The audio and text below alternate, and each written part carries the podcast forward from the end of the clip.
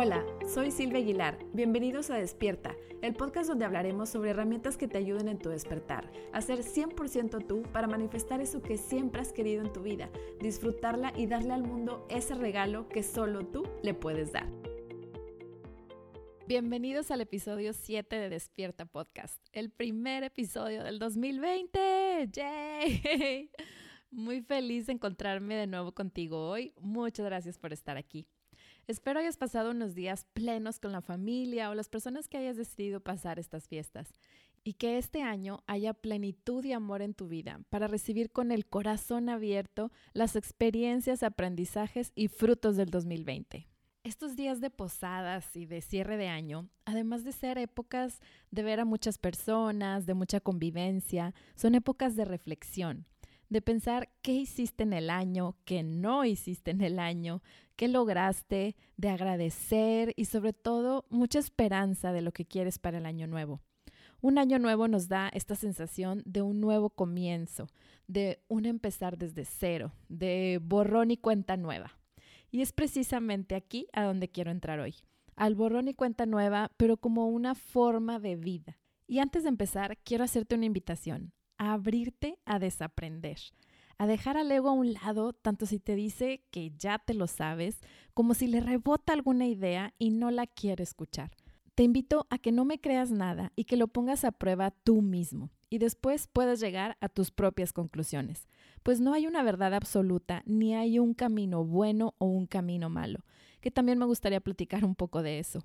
Quizá se entrelacen los temas un poco, pero espero podamos juntos, como me encanta concluir, abrirnos al amor, vivir con gratitud y ser, que es a lo que venimos, a vivir, el aquí y el ahora. Ya lo hemos escuchado bastante y lo vemos por muchas partes. Disfrutar el presente. Y no sé si te pasa, pero ¿has sentido más estrés ahora en tratar de vivir el presente que antes de que lo supieras o hicieras consciente? Antes de saberlo, solo vivías y ahora, cuando te das cuenta que estás pensando en el pasado o en el futuro y piensas que no estás en el momento presente, te estresas por querer estar en el momento presente. Como dicen por ahí, bendita ignorancia. y tal vez nada más me pase a mí, pero cuando empecé a conocer acerca de otra manera de ver las cosas, sobre la mente dual, la conciencia de unidad, mi ego me hizo creer por un momento que hay la manera correcta de hacer las cosas. Y claro que junto con eso viene un, ahora soy mejor que antes, porque ahora veo las cosas de otra manera. Sin embargo, cuando me encuentro viendo las cosas como antes, pues viene el enojo o la exigencia conmigo misma de, pues si ya lo sabías, Silvia, ¿por qué caíste otra vez? ¿O por qué te enojas? ¿Por qué no estás en el presente? ¿Por qué criticas? ¿Por qué sufres? Etcétera. De ahí el estrés que me refiero por vivir en el presente, por estar en el presente pensando que no lo estamos ya. Aquí quiero hacer un paréntesis para hablar sobre la percepción la manera en que interpretamos lo que vemos allá afuera, las relaciones, las situaciones que nos suceden, todo. Cuando hablamos de sanar tu percepción, realmente es deshacer la creencia que las diferencias existen. Cuando no nos sentimos bien, normalmente es por una expectativa, una comparación de que quieres que algo salga de una manera o sea de alguna otra manera al desvanecer esta percepción de que hay diferencias, mejor o peor, bueno o malo, esto se acaba. Aceptamos lo que es, usamos los espejos que nos regala todo lo del exterior. Y aquí entramos a tus creencias, esos valores que condicionan tu forma de ver el mundo y cómo lo entiendes, cómo lo percibes, es realmente tu perspectiva, el lente que usas para ver la vida que al mismo tiempo esto es súper poderoso porque están creando tu mundo. Esas creencias crean tu mundo. ¡Qué maravilloso! Estas creencias y valores están dentro de tu mente, que es tan poderosa e inmutable, y en realidad es lo único que puedes cambiar, es lo único que podemos cambiar, lo que hay allá adentro, esas creencias que están en su contenido. Si nos vamos más profundo, llegamos a nuestra libertad de decidir todo el tiempo estamos tomando decisiones. Y es aquí a donde quería llegar, a una decisión en particular. Tomamos la decisión inconscientemente de interpretar cada persona, cada situación, hasta la cosa más mínima, por más pequeñita que sea. La etiquetamos mentalmente. Todo, a todo le ponemos nombre. Absolutamente a todas las cosas que suceden en el mundo de los objetos, en el mundo exterior. ¿Te hace sentido? ¿Cómo es que no nos vamos a estresar haciendo esto? Nos perdemos en la conciencia de los objetos y perdemos la conciencia del espacio interior, de esa quietud que no nada más está ahí cuando estamos quietos, como dice Eckhart Tolle. Puede existir también incluso cuando estamos haciendo, cuando estamos haciendo cosas. Podemos ser conscientes de esa dimensión fuera de esa quietud nuestra. Lo importante aquí es darnos cuenta, hacer conciencia y dejar de decidir, o más bien decidir, que no hace falta ponerle nombre o etiquetar a todas las cosas que suceden en el exterior. Es decir, dejar pasar, dejar ser, dejar de juzgar todo. Lo podemos ver como una relación. De hecho, es la relación más importante que tenemos en la vida. Es la relación con el momento presente, con el ahora podríamos decir que más bien es la relación con cualquier forma que ese momento presente tome, es decir, con cualquier situación que esté sucediendo aquí y ahora. Va de nuevo, la relación con cualquier situación que esté sucediendo aquí y ahora, con la forma que tome ese momento presente. ¿Qué quiero decir con esto? Estamos luchando constantemente con nuestros pensamientos, con nuestras emociones también no las permitimos, no las dejamos ser. Y es que el ego nos ayuda a clasificar todo el tiempo como buenas o malas. Esta emoción es digna de sentirse, esta otra no es digna de sentirse. Entonces la reprimo o nos decimos que no la debemos de sentir. Estoy sintiendo enojo, no, no, no, no, no, eso no debo de sentir. Eso no es una emoción buena. Y es que así lo hemos aprendido. Incluso hay técnicas que clasifican y gestionan las emociones como estas sí y estas no. Y lo mismo pasa con nuestros pensamientos. Ahora, no es malo darle valor a nuestros pensamientos. Como te decía hace unos momentos, nada de lo que se diga aquí implica bueno o malo, correcto o incorrecto. Solamente son opciones para que las concientices o experimentes y tú decidas. Cuando haces conciencia de que le estás dando valor a tus pensamientos, no es para que te califiques si estuvo bien o no, simplemente para que hagas uso de tu libertad, esa libertad de decidir de la que te platicaba, para que tú decidas si quieres seguir dándoselo o no. Eres libre de no dárselo, sin juzgar si es correcto o incorrecto. Eso no importa. Lo que importa es que hagas uso de esa libertad. Cuando usas tu libertad, estás siendo consciente de ti, de tu identidad y eso implica paz. La paz de darle valor a ese pensamiento y vivir las consecuencias o efectos de hacerlo. Cuando le das valor a un pensamiento, sientes angustia. Entonces aprendes y descubres a través de esa misma libertad. Es un círculo que puede ser virtuoso si hacemos conciencia y uso de nuestra libertad. Puedo decidir no darle valor a mis pensamientos. Te voy a poner un ejemplo. Es como si este micrófono me dijera, ¿sabes qué? Quiero sentirme bocina para sentirme bien. No me gusta ser micrófono. ¿Cómo le puedo hacer para sentirme bien siendo bocina? Se oye ridículo, ¿verdad? ¿Qué le dirías a ese micrófono? Pues que es un micrófono y que disfrute ser micrófono porque su experiencia presente es ser micrófono, no ser bocina. Aquí se ve claro el cuestionar por qué cree que puede decir que la experiencia de ser micrófono no es correcta y no se siente bien y que si fuera una bocina sí lo sería.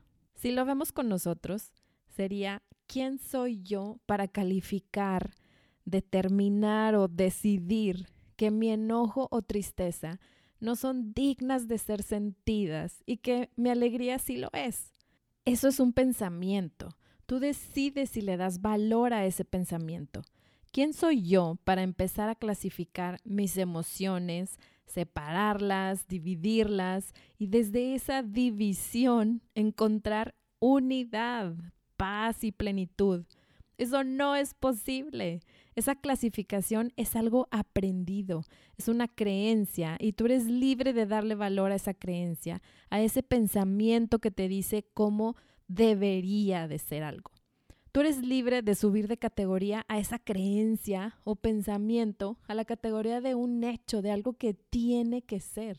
Así como también eres libre de no subirlo de categoría y dejarlo en que es una creencia, una idea, un pensamiento que se está fabricando en mi presente y tú decides si le das valor o no a ese pensamiento. ¿Sientes ese alivio? Tú decides, siempre tienes la posibilidad de ejercer esa libertad. Ahora, no puedes decir, pero ¿cómo le hago? Tu ego quiere una receta, unos pasos exactos a seguir, pero solamente es práctica como todo, la práctica de hacer conciencia. A lo mejor al principio haces conciencia una mañana, ya que te martirizaste toda una noche pensando en todo lo que le pudiste haber dicho a esa persona y repasado en tu cabeza la conversación que te molestó mil veces con 30 diferentes finales que te hubieran gustado que sucediera. No importa, ya hiciste conciencia, aunque haya sido después de todo ese martirio. Y en ese momento puedes decidir seguirle dándole valor a ese pensamiento o no, ver el espejo o no. En ese momento puedes ejercer tu libertad. Más adelante, a lo mejor antes de irte a dormir y martirizarte de esa manera, vas a hacer conciencia. Y así poco a poco, no califiques cuánto tiempo te tienes que tardar o en qué momento es el mejor momento va a suceder. ¿Te acuerdas cuando aprendiste a manejar? ¿Qué tal el primer día? Tantos espejos que ver, la dirección, el acelerador, el freno, si viene carro. ¿Y qué tal ahora? Puedes llegar a tu destino y ni siquiera acordarte del trayecto de tan automatizado que ya lo tienes. Tente paciencia. Y regresando al presente, es lo mismo, no hay necesidad de estresarnos si estamos o no estamos en el presente. Siempre estoy en el presente. De nuevo, qué alivio. No hay por qué pensar más si estamos viviendo el presente o no. Si estás pensando en el pasado o en el futuro, es en ese instante que esos pensamientos se están fabricando en tu mente. El tiempo no existe. Es nuestra mente lineal y temporal quien fabrica constantemente los recuerdos del pasado y fabrica un futuro, entre comillas. Son pensamientos que se crean en este instante. Entonces, todo, absolutamente todo sucede en el presente. Cuando estás pensando en lo que podría ser en el futuro, lo estás pensando desde tu presente es un pensamiento generado en este instante. Entonces tú puedes hacer uso de tu libertad y decidir si le das valor a ese pensamiento y lo conviertes en tu realidad de creer que te has sido del presente. Cuando en realidad no significa nada. Puedes pensar en paz tu pensamiento del futuro, sin luchar en contra de tu pensamiento, permitiéndolo ser, observándolo desde tu presente, desde tu presencia. No puedes pensar o sentir nunca algo que te saque de tu presente, porque tu presente es el único momento que existe, es el único momento que sucede en tu vida. Es como el perro queriendo alcanzar su cola. Tratar de conseguir algo que ya está ocurriendo constantemente, asegurando que no está ocurriendo, es algo imposible. Tratar de estar en el presente, afirmando constantemente que no estás en el presente, no se puede todo el tiempo estás en el presente. Tu cerebro es quien piensa de manera lineal y temporal. Está hecho para pensar así. Luchar contra eso es luchar contra ti mismo porque estamos dentro de este patrón de visión temporal.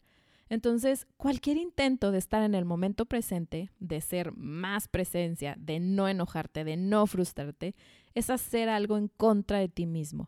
Y al creerte esa lucha contra ti mismo, ese atentado que haces contra ti mismo, te hará creer que el dolor es porque estás pensando en el pasado o en el futuro, cuando en realidad es porque estás atentando contra tu ser. Y con esto cierro hoy. No hay forma de alcanzar el presente porque el presente siempre está ahí constantemente. No hay técnica, no hay libro, tú ya eres presencia, tú ya eres presente. Muchas gracias por llegar hasta aquí, por tu tiempo y por escuchar. Si te gustó, te invito a darle seguir o suscribir según la plataforma que uses y a compartirlo con familiares y amigos que crees que les puede interesar. Y ahora me gustaría escucharte a ti. ¿Qué fue lo que más te llamó la atención? Pero mucho más importante, ¿cuál es una idea que puedes convertir en acción ahorita mismo desde ya de lo que acabas de escuchar hoy? Si ya tienes una, compártemela en arroba Silvia en Instagram o Facebook y una vez que estés ahí, puedes descargar de mi bio los cinco días de gratitud que tengo para ti. Siente el poder que sientes dentro de ti mismo, sabiendo que todo lo que necesitas está dentro de ti ahora. Comprométete a amar el proceso y saber que todo es posible cuando te permites ser. Existen infinitas posibilidades siempre que elijas en este momento abrirte al amor y abrazar tu poder. Nos vemos en el próximo episodio de Despierta y te deseo un día pleno y lleno de gratitud.